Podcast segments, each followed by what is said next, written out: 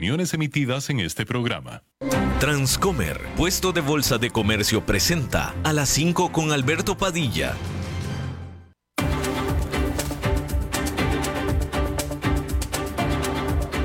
Inicia a las 5 con Alberto Padilla. Un programa diseñado con el objetivo de llevarte diariamente un tema de actualidad, acompañado siempre de reconocidos editorialistas, de lunes a viernes a las 5 de la tarde por CRC 89.1 Radio, a las 5 con Alberto Padilla. Hola, ¿qué tal? Saludos, bienvenidos a esta emisión de A las 5 con su servidor Alberto Padilla. Muchísimas gracias por estarnos acompañando.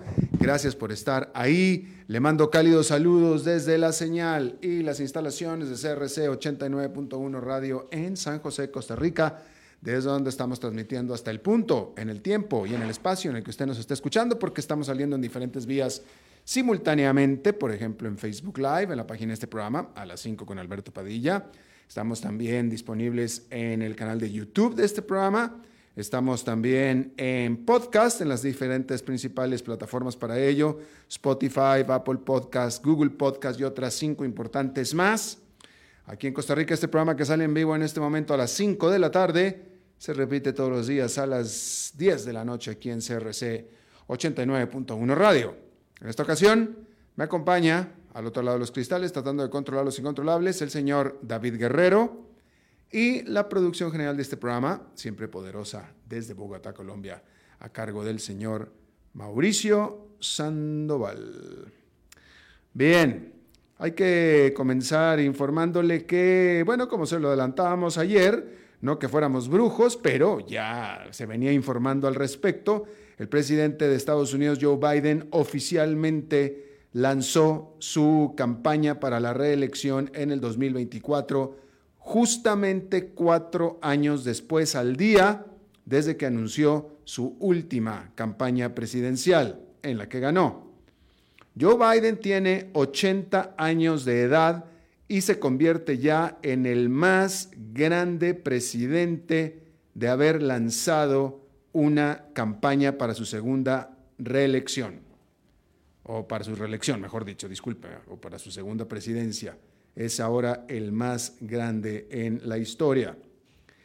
Eh, no se espera que Joe Biden vaya a tener mucha oposición dentro de su propio partido, el demócrata. No, recuerde que eh, eh, puede, o sea, dentro del partido demócrata puede salir alguien a decir yo también quiero ser candidato, con lo cual, bueno, pues tendrían que competir y etcétera no se espera que vaya a haber nadie que lo vaya a retar al presidente Biden dentro de su propio partido demócrata. Eh, y sobre todo porque la verdad es que eh, los demócratas están a gusto con él y ha sido o ha tenido, no voy a, no, voy a decir porque puedo, puedo parecer lo que no quiero parecer, no voy a decir que ha sido buen presidente, pero parece que ha tenido buen desempeño. Sí, federal lo que sea, se ha tenido un buen desempeño, un estilo bastante diferente al expresidente Donald Trump, definitivo. Eh, eh, eh, al parecer mucha gente está a gusto con eso. Él en lo personal no es muy popular, tampoco le gusta, como que él no busca la Cámara o la popularidad de la misma manera que lo busca precisamente el expresidente Donald Trump, este Joe Biden es de mucho más bajo perfil, definitivamente, pero es un gran ejecutivo, es un buen, buen ejecutivo, es un buen político, eh, con toda la experiencia que tiene de tantas décadas en el Congreso.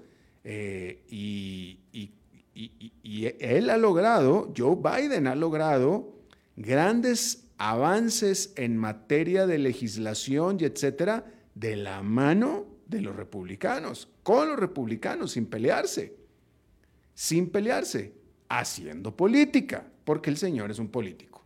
Pero en fin, entonces no pareciera que dentro del Partido Demócrata haya mucha insatisfacción con él, así es que eh, lo van a dejar que sea el candidato para estas elecciones.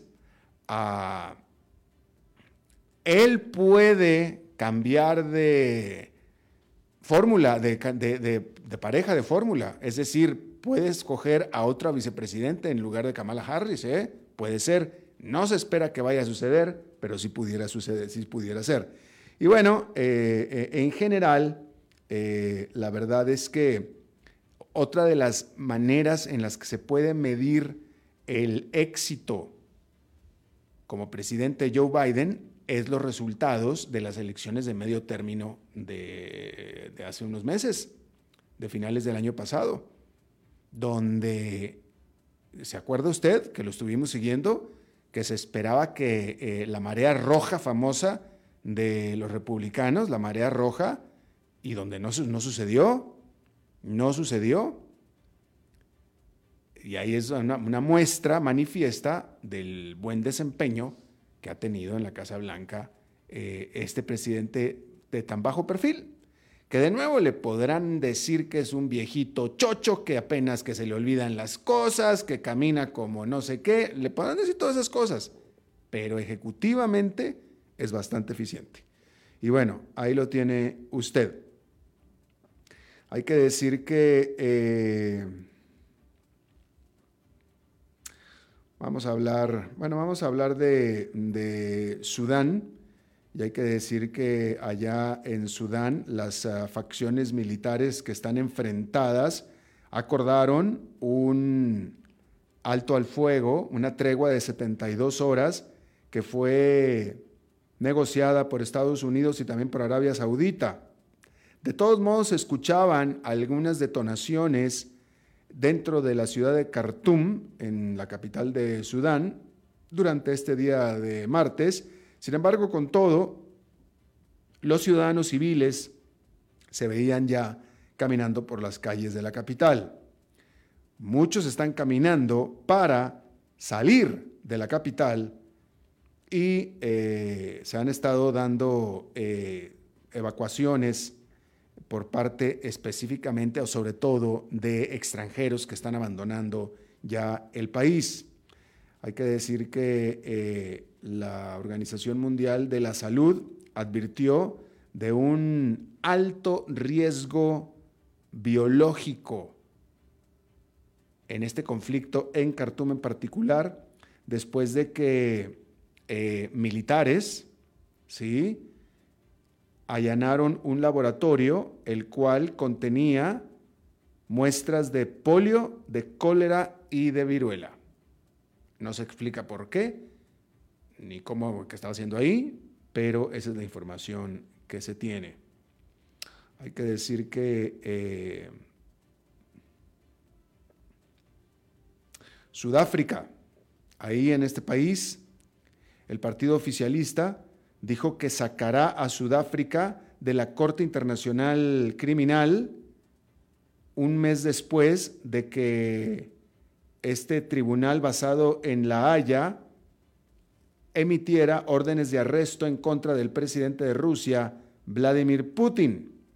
¿Qué tiene que ver una cosa con la otra? Bueno, pues tiene que ver que Vladimir Putin visitará Sudáfrica, invitado por Sudáfrica, a una cumbre en Durban ahora en agosto y si permanecía Sudáfrica siendo miembro de la Corte Internacional Criminal, entonces estaba obligada a arrestar a Vladimir Putin. Entonces, como no lo quiere arrestar, entonces se sale Sudáfrica de la Corte Internacional eh, Criminal. Y bueno, pues ahí lo, ahí lo tiene usted. Hablando de Vladimir Putin visitando a Sudáfrica, eh, una noticia que ciertamente nosotros no tomamos, pero me pareció en lo personal, me pareció, esta es una, una, apreciación mía que pasó bastante desapercibida en general, no desapercibida, pero de bajo perfil, eh, fue la visita del canciller ruso por América Latina, Lebrev. Eh, que terminó su gira de América Latina con una visita a las Naciones Unidas en Nueva York, que es donde se encuentra en este momento. Pero Sergei Levrev, el canciller ruso, estuvo en, pues en los, en los sospechosos usuales, ¿no? Estuvo en Nicaragua, estuvo en Cuba, estuvo en Venezuela y notablemente estuvo en Brasil. Y la verdad, y esos son los países que visitó el canciller ruso. Y la verdad es que, francamente, por supuesto que en Brasil lo recibieron con todos los honores y etcétera, etcétera. Pero si yo fuera Ignacio Lula da Silva, es decir, el presidente de un país demócrata o democrático, que acabo de ser popularmente electo, como es Ignacio Lula da Silva, y viene el canciller de un país como Rusia, que no solamente está invadiendo a su vecino, sino que encima viene en una gira en la que está visitando única y exclusivamente prácticamente dictaduras, las únicas dictaduras no democráticas, por definición, en América Latina, y luego también te quiere visitar a ti que eres democrático, la verdad yo tomaría ofensa, digo francamente. Yo le diría, no, ¿sabes qué? La próxima, cuando hagas una gira de países democráticos, entonces sí vienes y ya te saludamos aquí con todo gusto. Pero, pues, si vienes de Cuba, de Nicaragua y de Venezuela, y luego quieres, quieres que nosotros te tratemos a ti igual así, pues, francamente que mejor no juntemos una cosa con la otra, ¿no? Pero bueno, pues ahí lo tiene usted. Eh, hablando de la visita a Nicaragua que hizo Sergei Lebrev a Daniel Ortega.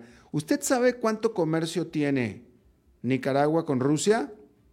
Cero. Tiene cero comercio. Cero. ¿Sí? Y Daniel Ortega lo recibió entusiastamente a el camarada eh, Sergei Lebrev. obviamente Daniel Ortega, pues por provocar a Estados Unidos, que la verdad es que si hay un país en América Latina realmente dependiente totalmente de Estados Unidos es Nicaragua. Y no, estoy, y no estoy hablando de que Estados Unidos domine Nicaragua, ni mucho menos, no estoy hablando de eso.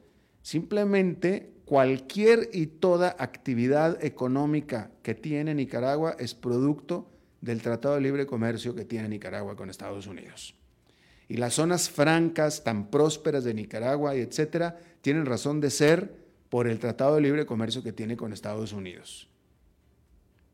Con Rusia no tiene nada. Con Rusia no tiene absolutamente nada fuera de los gustos antidemocráticos y dictatoriales. Eso sí tienen, pero nada más.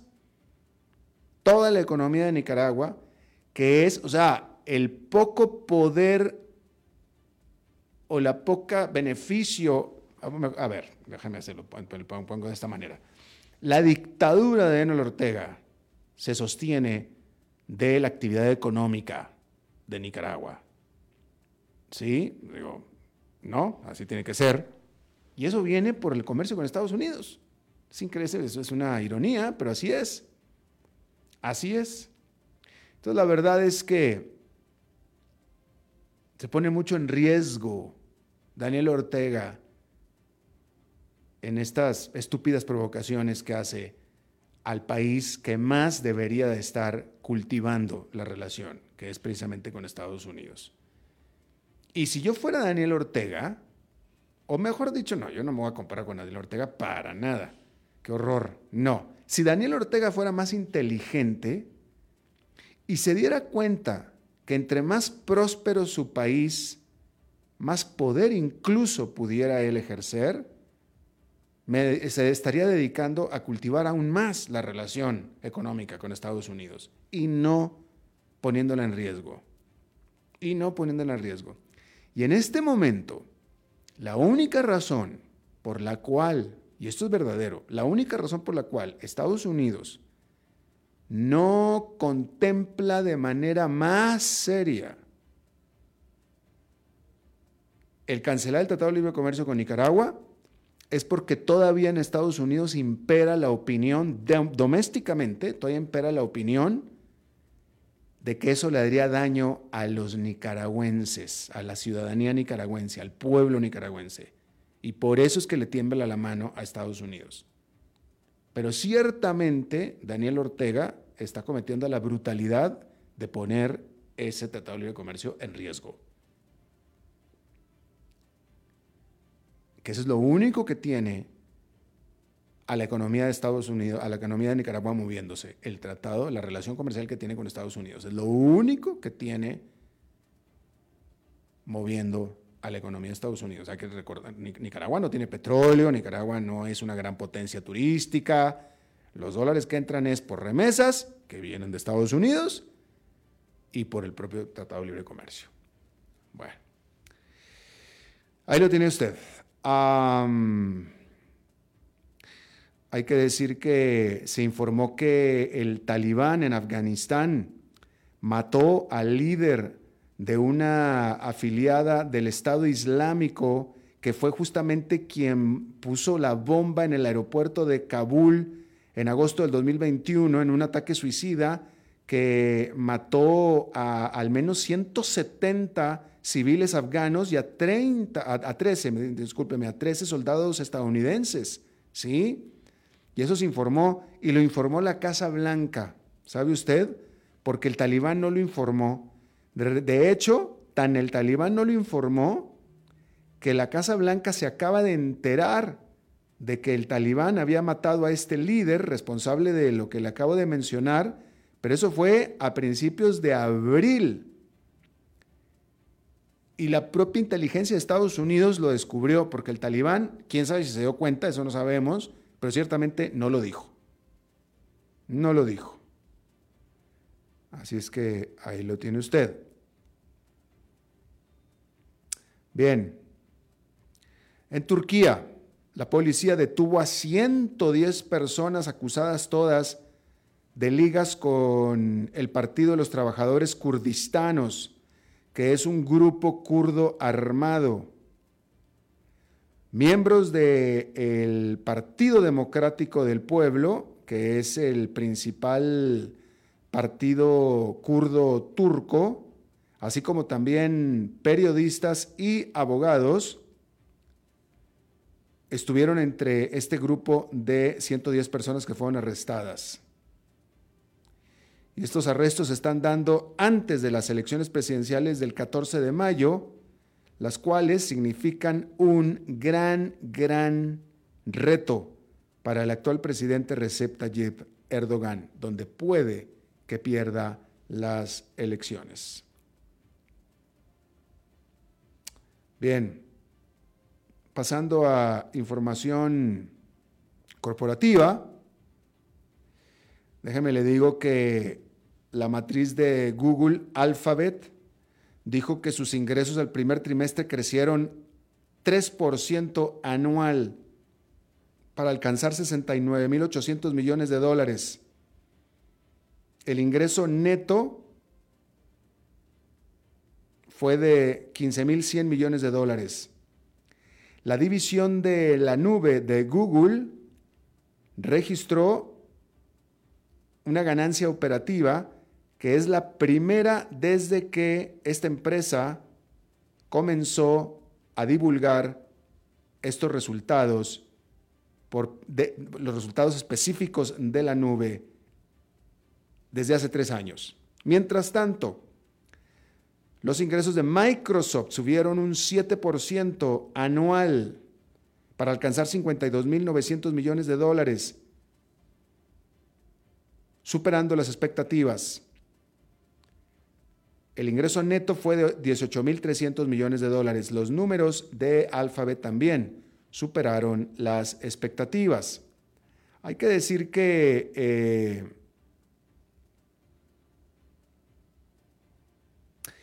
Estos números, estos resultados, pues definitivamente iluminan la manera en que estas gigantes tecnológicas están todavía navegando a través de lo que se considera es dentro de esa industria una economía en problemas, una economía a la baja. Y también mostró cómo es que andan estas empresas en su progreso en la nueva ola de la inteligencia artificial. Hay que decir que Microsoft y Alphabet son la segunda y la tercera empresas más grandes proveedoras de computación, solo detrás de Amazon. Y con la actual situación económica del país, ah, haciendo que haya disminuido de manera muy sensible el gasto en tecnología de la información de las empresas, se había venido presentando una caída en los ingresos en las divisiones de computación de estas empresas. De igual manera, la publicidad en línea, la cual representa cuatro quintas partes de los ingresos de Alphabet, también habían estado registrando caídas. Y bueno, eh, hay que decir que la inteligencia artificial cada vez más importante y cada vez está formando más eh, eh, importancia dentro de estas empresas, porque ambas están planeando el presentar, el introducir, el, pues sí, eso, introducir la inteligencia artificial en sus programas, como por ejemplo el Google Docs, por parte de Google y el Microsoft Word. Hay que decir que ya Microsoft añadió un chatbot empoderado por inteligencia artificial a su máquina buscadora Bing. Y se espera que estas nuevas eh, características pues atraigan a más clientes y por supuesto a más anunciantes.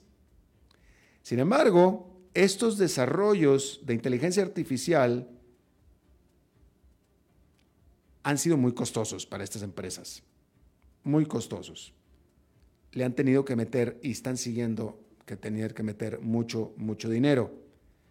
Y bueno, pues ahora todo está en vista de a ver cuál es el retorno de estas inversiones.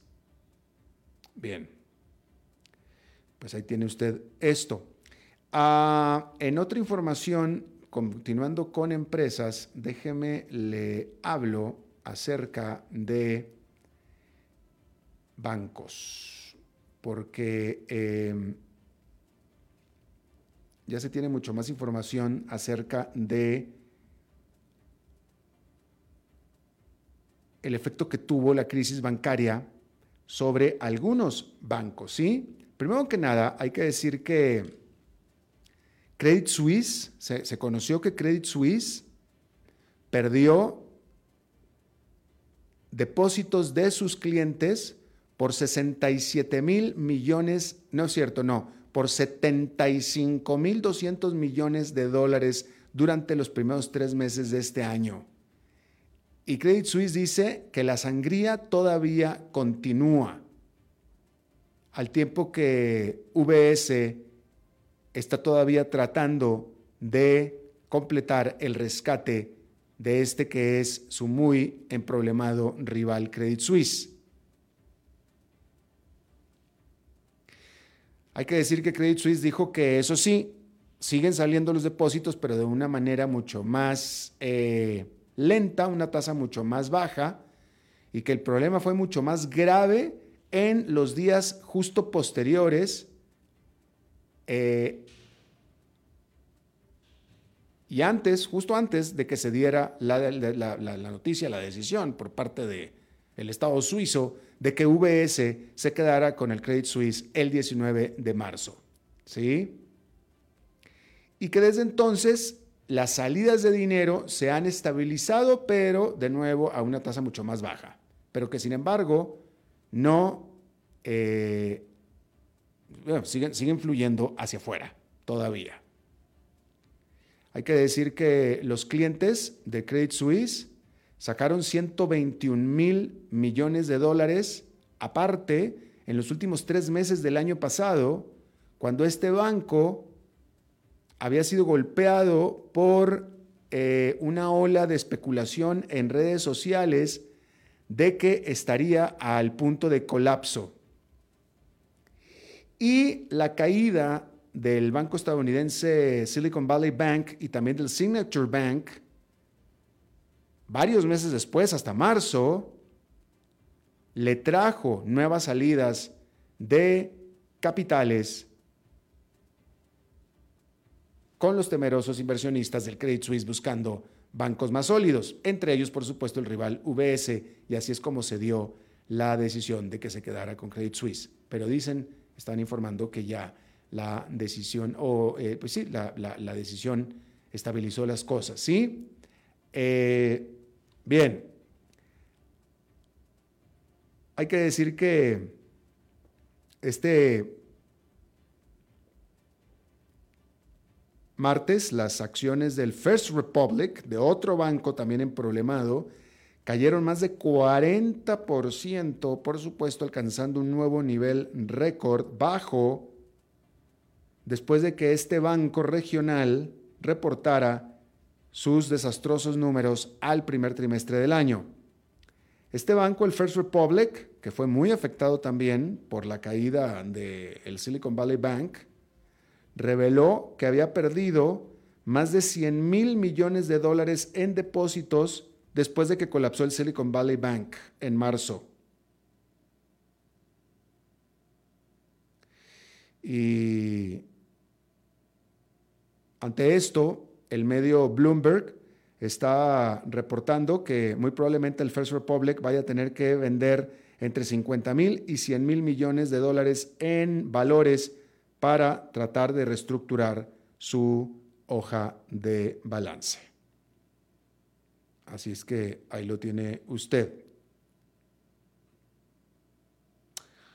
Bien, hay que decir, cambiando de tema, que tres semanas después de que Donald Trump fuera acusado en una, corte de Manhattan por estos crímenes en los que se involucran eh, los pagos para comprar el silencio de esta actriz pornográfica con la cual había tenido él relaciones sexuales y que no quería que se supiera para no afectar su campaña presidencial, la famosa Stormy Daniels, bueno, eh, pues ahora el expresidente Donald Trump está enfrentando eh, una corte civil también en Nueva York por otro, otro episodio sexual con otra mujer eh, diferente, ¿sí? Se trata de E. Jean Carroll. Ella es una escritora quien afirma que Donald Trump la violó en un vestidor de una tienda departamental a mediados de la década de los noventas. Y por tanto ella está eh, demandando a Donald Trump por haber respondido Donald Trump a la acusación de ella, diciéndole, llamándola mentirosa y loca. Mentalmente enferma, fue lo que dijo. Y por también haber dicho, no sé, este, este, este, esta parte no le tengo mayor contexto, pero esa es la acusación, de que ella lo está acusando a él, de que él dijo de ella, que ella dijo que, que violación es sexy, que ella encuentra que violación es sexy, pero no conozco el contexto. La nota que estoy leyendo no tiene el contexto de esta declaración. Aparentemente, aparentemente Donald Trump no niega haberla conocido, solo niega haberla violado. ¿Sí? Y bueno, esta señora Carol también estaba acusando a Donald Trump de haberla atacado, asaltado, es decir, eh, violentamente, eh, bajo una nueva legislación que existe en Nueva York, lo cual, la cual le permite poner el elemento, aparentemente por lo que estoy leyendo, el elemento de violencia separado a la violación sexual. Entonces son dos cargos diferentes bajo el mismo evento, vamos a decirlo así, ¿no? Eh, el juez a cargo de este caso, hay que decir que eh, rechazó la solicitud del presidente Trump de retrasar eh, el juicio. Y este martes los abogados de ambas partes comenzaron a elegir a los jurados, a los miembros del jurado. Y eh, también se está adelantando que, de acuerdo a la potencialidad de eh, violencia y etcétera, en esta ocasión, de manera excepcional, la identidad de los jurados permanecerá escondida, permanecerá anónima. Normalmente se hubiera conocido ante quien estamos hablando, de Donald Trump, se tomó la determinación de que el jurado va a permanecer entonces eh, anónimo, literalmente. Bien, vamos a hacer una pausa y regresamos con nuestra entrevista de hoy. A las 5 con Alberto Padilla, por CRC 89.1 Radio. Estamos aquí reunidos para celebrar lo que será una unión, esperemos eterna, entre ustedes dos. Luisa, ¿tenés suficientes activos líquidos en tu portafolio de inversión? Sí, y lo tengo bien diversificado por nivel de riesgo. Jorge, ¿tenés ya listo tu fondo de emergencia? Eh, primero que todo, no. Y segundo, Luisa, ¿No se supone que este era el padre que nos iba a casar? Ay, no, amor. Eso todavía no. Este es un asesor de Transcomer. Y bueno, tenemos que hablar de tu falta de fondo de emergencia. Transcomer, puesto de bolsa de comercio. Construyamos juntos su futuro. Somos expertos en eso.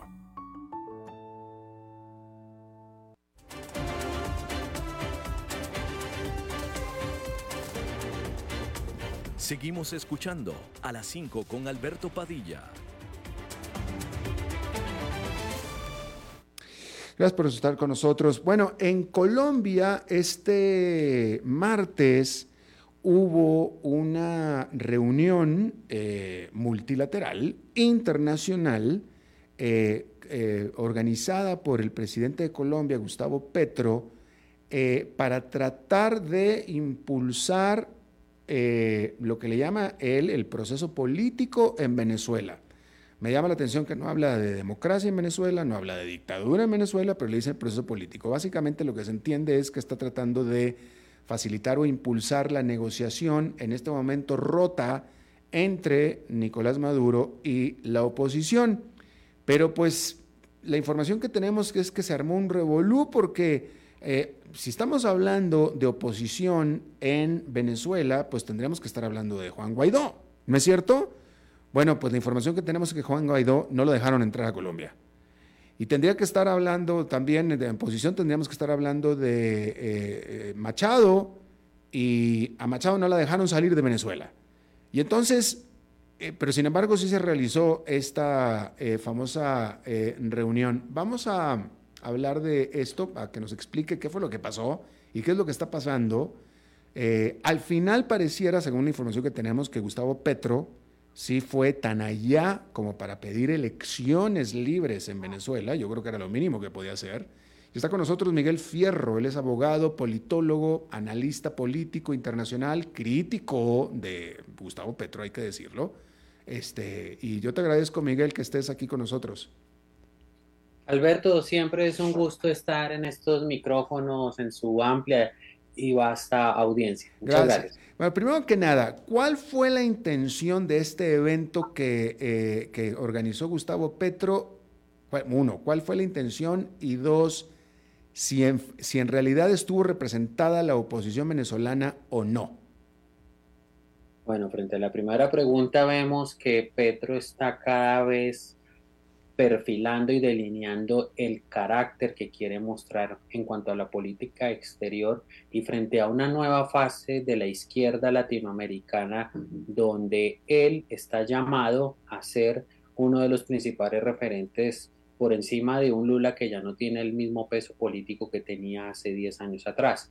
Vemos que el papel que ocupaba Lula frente al tema de Venezuela, de lavarle la, la cara en ese momento a Hugo Chávez cuando viajaba a Lula por el mundo y lo cuestionaban por su cercanía con Hugo Chávez, Lula a todos los colegas suyos en el mundo, le da, me refiero a los periodistas, por supuesto, le manifestaba que de cuál dictadura me habla, si Chávez es un presidente que fue electo legítimamente, que cambió la constitución con el apoyo del Supremo, del soberano, de, de, de la soberanía popular, que sobrevivió a una reelección de, a una revocatoria de mandato, sobrevivió y o sea, salió avanti a las reelecciones. Entonces, ¿de qué dictadura se podría hablar? Y Lula hizo ese papel a lo largo de lo que fue su mandato cuando coincidió con, con Hugo Chávez, que prácticamente fue todo el mandato de Lula en el que estuvieron eh, a la par con Hugo Chávez.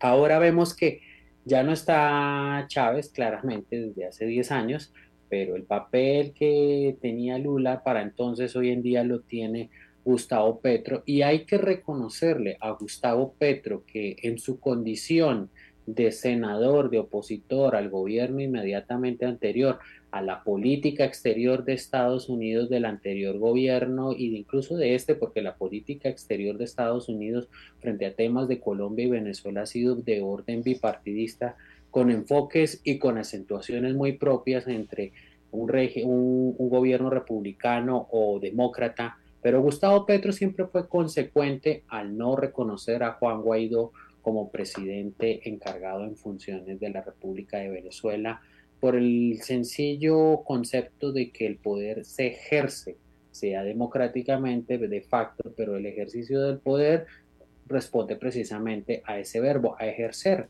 a los actos de mando, situación que no llevó a cabo en ningún momento Juan Guaidó más allá de, declaraciones, más allá de, circunstancias en decretos que no tenían ninguna fuerza de ley en cuanto a sus efectos tangibles.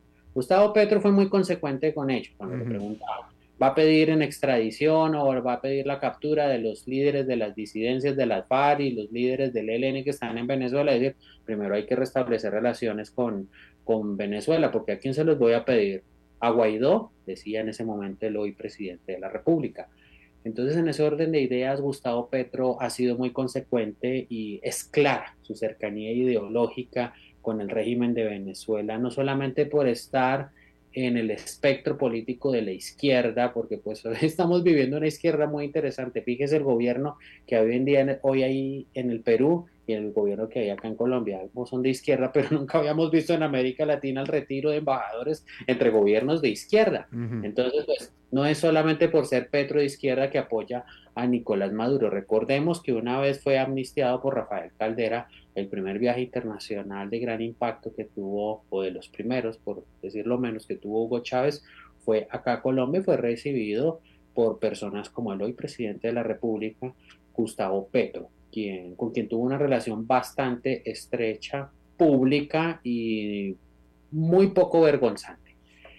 En ese sentido, entonces, eh, Gustavo Petro está asumiendo el liderazgo de una de el tiempo político que está en Colombia. Colombia siempre ha sido un país eh, de caja de resonancia frente a los temas de Venezuela cuando se agudizaron concretamente desde el, desde el régimen de Nicolás Maduro. Recordemos que el presidente Santos en la parte final pues tomó distancia a pesar de que le agradeció el apoyo frente al proceso, el que dio Venezuela frente al proceso con las FARC.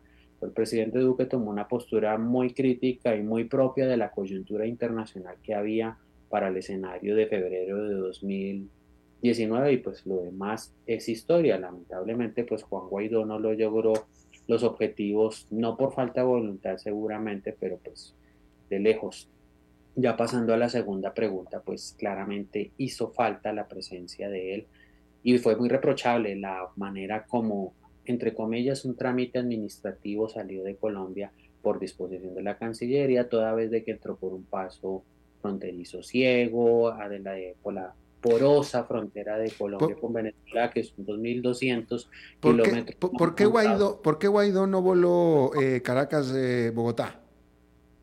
Bueno, fuentes periodísticas muy reputadas acá en Colombia manifiestan que esto se debió a que delegados del gobierno de Colombia, encabezados por el presidente de la República, Gustavo Petro, y su canciller, Álvaro Leiva, le manifestaron que debía irse, que no podía estar en la reunión, lo cual riñe con lo que dijo el canciller en Estados Unidos la semana pasada, que todos estaban bienvenidos y si Juan Guaidó quería llegar a la reunión que se llevaba acá en Bogotá, podía estar presente. Y él y Mario, pues eso, lo, eso está documentado, entonces pues riñe que dijeran que no es en esta ocasión.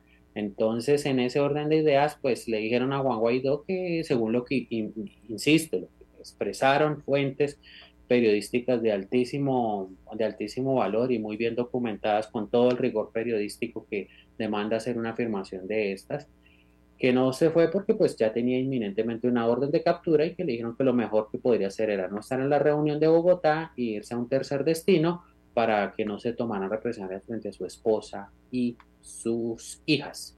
Situación que pues sería totalmente lamentable, ¿no? Porque pues no es una excusa muy válida de que no puede estar Juan Guaidó en Bogotá porque no entró por un, un puesto oficial de control migratorio Mira, tenemos la diáspora de, los colombianos, de los venezolanos en Colombia, yo creo que ya superó los dos millones. Y la mayoría de ellos han entrado de manera irregular y su situación de regularización las han hecho precisamente en ciudades capitales donde hace presencia las oficinas de Migración Colombia. O sea, no es una excusa válida y demás que no podía estar.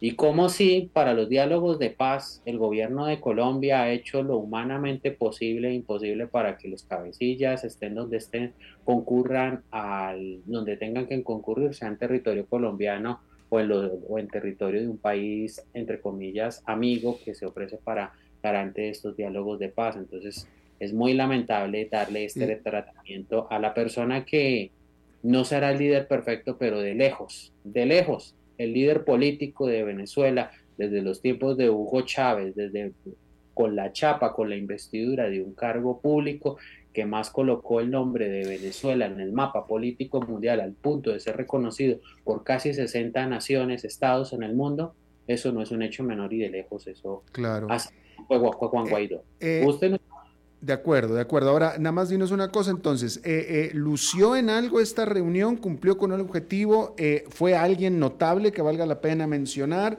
¿Y qué opinas de lo que desde acá, desde afuera del país de Colombia, se interpreta como una afirmación contundente de Petro de pedir elecciones libres en Venezuela?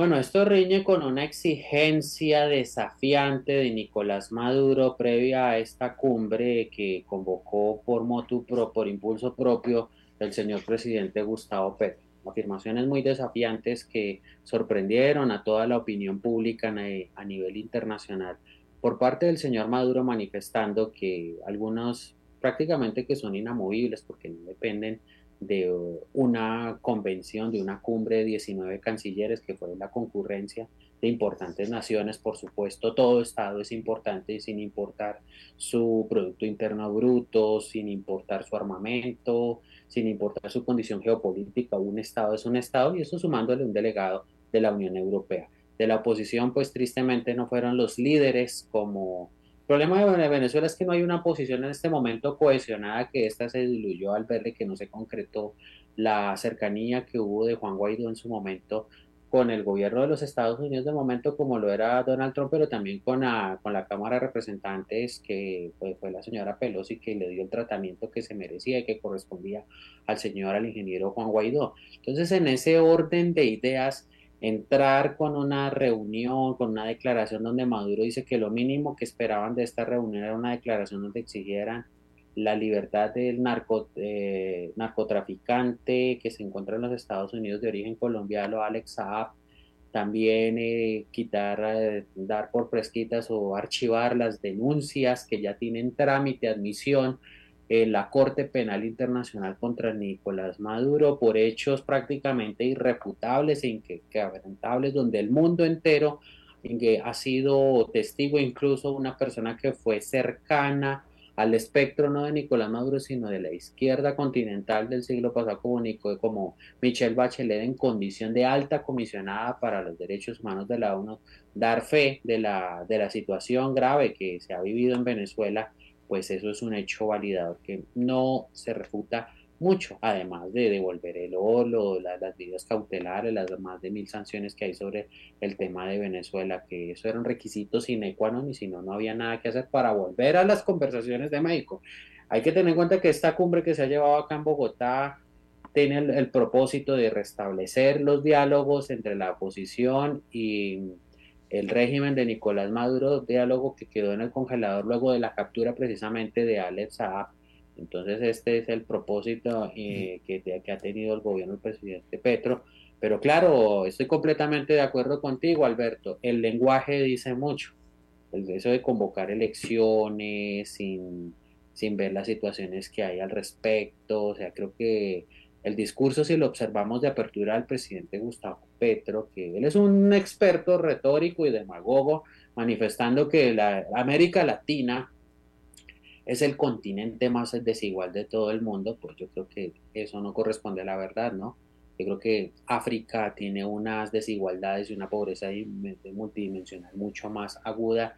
Y pues frente a la cifra y frente a la estadística y los datos, no hay mayor controversia. Fíjense que pues nos escuchan en Costa Rica, un país que ha sabido administrar buena parte de sus recursos, eh, que tiene un éxito, que hace un ejemplo, por lo menos en la parte donde se encuentra ubicada, por decir lo menos. Entonces, comparar a nuestros países, a Costa Rica, a Uruguay con, con el Congo, pues claramente no somos parece, eso es apenas obvio. Entonces, ese discurso de, demagógico y demás, pues sin duda alguna, lo que tiene como objetivo es seguir catapultando a Petro, posicionando la marca de Petro como un referente válido para la izquierda latinoamericana. Petro, si lo observamos en el discurso, tiene unas nuevas narrativas, una nueva reinvención de la izquierda, el tema del cambio climático, pues para él, exacto, él es enemigo del petróleo en estos tiempos, pero para beneficiarse, como lo dijo el mismo señor Diosdado Cabello, que a través del petróleo de Venezuela se financió su campaña del año 2018. Esto no lo dice Miguel Fierro como,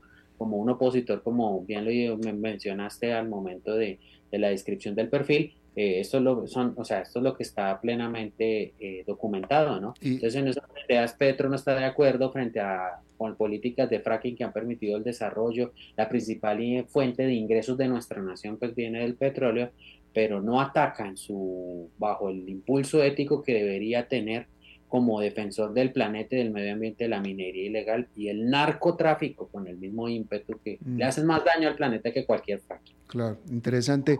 Bueno, pues Miguel Fierro, abogado, politólogo y analista político internacional en Bogotá, Colombia, te agradezco muchísimo hayas charlado con nosotros esta tarde. Es un placer y siempre a sus órdenes. Gracias, muy amable igualmente. Vamos a hacer una pausa y regresamos con más.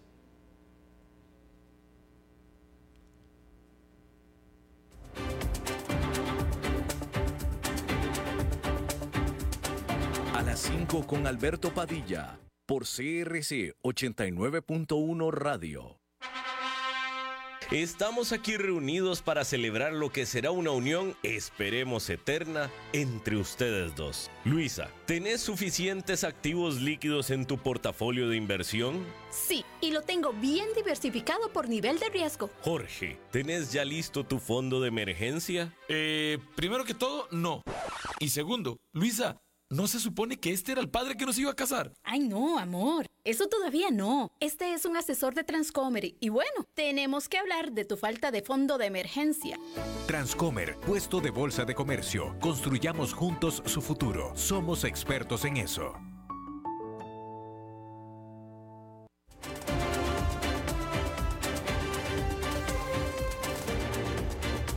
Seguimos escuchando a las 5 con Alberto Padilla. Bueno, este martes, los martes normalmente, históricamente, tenemos la colaboración de nuestro colega y amigo Fernando Francia, pero en esta ocasión eh, nos pidió, este martes pues tiene, eh, tenía compromisos, tenía mucho trabajo, etcétera, etcétera. Entonces, yo le agradezco muchísimo a otro buen colaborador de este programa, usted ya lo conoce, Daniel Hernández, un eh, extraordinario comunicador, diría yo, en temas tecnológicos, que nos hizo el favor de aceptar la invitación a que viniera a comentarnos al respecto. Daniel Hernández, adelante. Hola Alberto, muchísimas gracias. Y sí, hoy espero llenar grandes zapatos para llenar de tu editorial todos los martes de tu invitado, pero vamos a hacer todo lo posible. Hoy yo les quería conversar un poquitito sobre un, un comentario que tengo yo sobre la transformación digital desde las juntas directivas en nuestros países. Esto es muy sencillo. Si nosotros le preguntamos a los presidentes y a los CEOs de las empresas de América Latina, todos nos van a decir que la innovación es muy importante para ellos y que su principal amenaza dentro de su industria es la disrupción. ¿okay? La gran mayoría sienten que no están haciendo suficiente o que no están haciendo lo correcto en temas de transformación A mí lo que me parece tremendamente curioso, Alberto, es que en las juntas directivas de las empresas no cuentan con un experto en tecnología como uno de sus miembros. Nos encontramos asesores financieros, nos encontramos abogados, nos encontramos expertos en operaciones, pero nadie que sepa hablar de los dos idiomas, el idioma de la tecnología y el idioma de los negocios. Y ojo, esto está sucediendo en épocas de ChatGPT, de metaverso, de cripto y de procesamiento en la nube.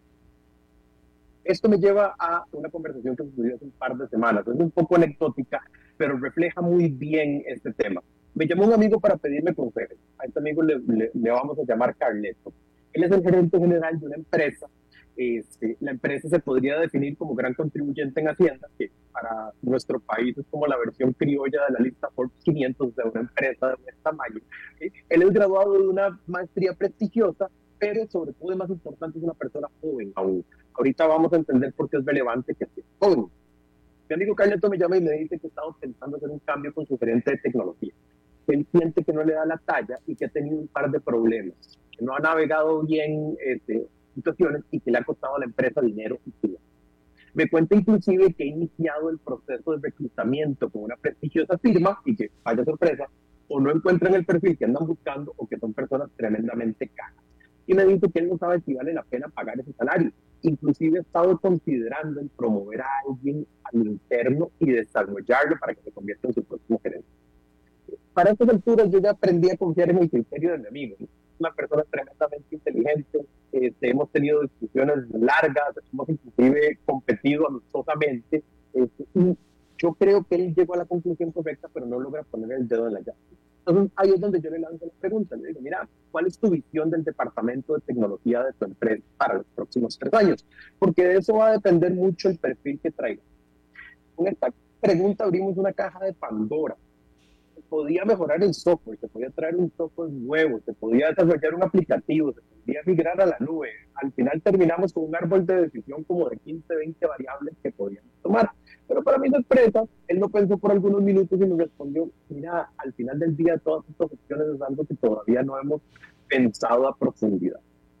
Entonces, aquí es donde sucede esta dicotomía y donde tener un miembro de junta directiva o tener un buen asesor de tecnología dentro de nuestras organizaciones, no todas nuestras organizaciones tienen el tamaño para tener juntas directivas, aunque sí deberíamos tener cierto gobierno corporativo, este, aquí es donde sucede esta dicotomía. Entonces, por un lado, hay un rol en el que juega la tecnología. El primero es un rol operativo, ¿no? Podemos facturar, podemos vender, podemos hacer mercadeo digital. Este es un rol en el que necesitamos reducir los costos al máximo y que lo único que nos interesa es que la lucecita del servidor siempre esté encendida, ¿ok? Usualmente para este rol existe el gerente de TI y está este consultor. Pero pocas veces nos ponemos a pensar en el segundo rol que tiene que jugar la tecnología para apoyar el desarrollo económico de nuestros países o el desarrollo económico de nuestras empresas. Y es que la tecnología debería de venir a potenciarnos nuestro negocio, debería de venir a generar desarrollo. Y para esto usualmente no contamos con las herramientas correctas. ¿Por qué? Volviendo al ejemplo de mi amigo, una vez que empezamos a hablar de los proyectos que se podían hacer, nos dimos cuenta que eran proyectos caros, que requerían mucha inversión y que el plazo de ejecución podía ser tal vez un par de años. Imagínate el tamaño de compromiso que se está adquiriendo. Segundo, estos proyectos son proyectos en el que el manejo del cambio quizás es uno de los principales factores que van a determinar el éxito o no. ¿Ok? Entonces, lo más importante eh, en un proyecto de esta escala es que hay que manejar muy bien el cambio entre la organización y este tiene que venir respaldado y aprobado desde el nivel más alto de la organización. Es muy difícil entrar en un proyecto de transformación digital que nace este, desde alguno de los mandos medios. ¿Por qué? Porque la organización simplemente no está lista para el compromiso a menos de que esté bien enmarcado en el plan estratégico. Entonces, aquí es donde este rol de miembro de junta directiva, que tiene seniority, que tiene visión estratégica, que tiene habilidad en el mundo de los negocios, que tiene experiencia operativa en tecnología y que, muy importante, nos puede servir de interlocutor imparcial entre el mundo de la tecnología y el mundo del, del negocio, nos va a traer un gran balance a la ecuación. De nuevo, volvemos al amigo Carleto. Desde su posición, él es el gerente general, correcto. pero él no debería de estar respondiendo estas grandes preguntas solo de hacia dónde llevar el desarrollo tecnológico de su empresa. Para finalizar, te digo algo. Yo siempre he dicho que en Costa Rica tenemos toda la capacidad de convertirnos en una incubadora de innovación tecnológica. Lo ha logrado Israel, que es un país con un poco más de población que nosotros, pero con un tamaño similar, con un nivel de educación similar, y quizás la única ventaja competitiva que tiene Israel ante Costa Rica es que tiene mejor acceso a los mercados de capitales. Pero si hay algo en lo que nosotros, o lo que yo personalmente no tengo ninguna duda, es que aquí en nuestro país tenemos el capital humano suficiente para lograrlo. Pero lo que necesitamos son acciones concretas y empezar a prepararnos estratégicamente desde ya, no solo dentro de nuestras organizaciones, sino también a nivel personal.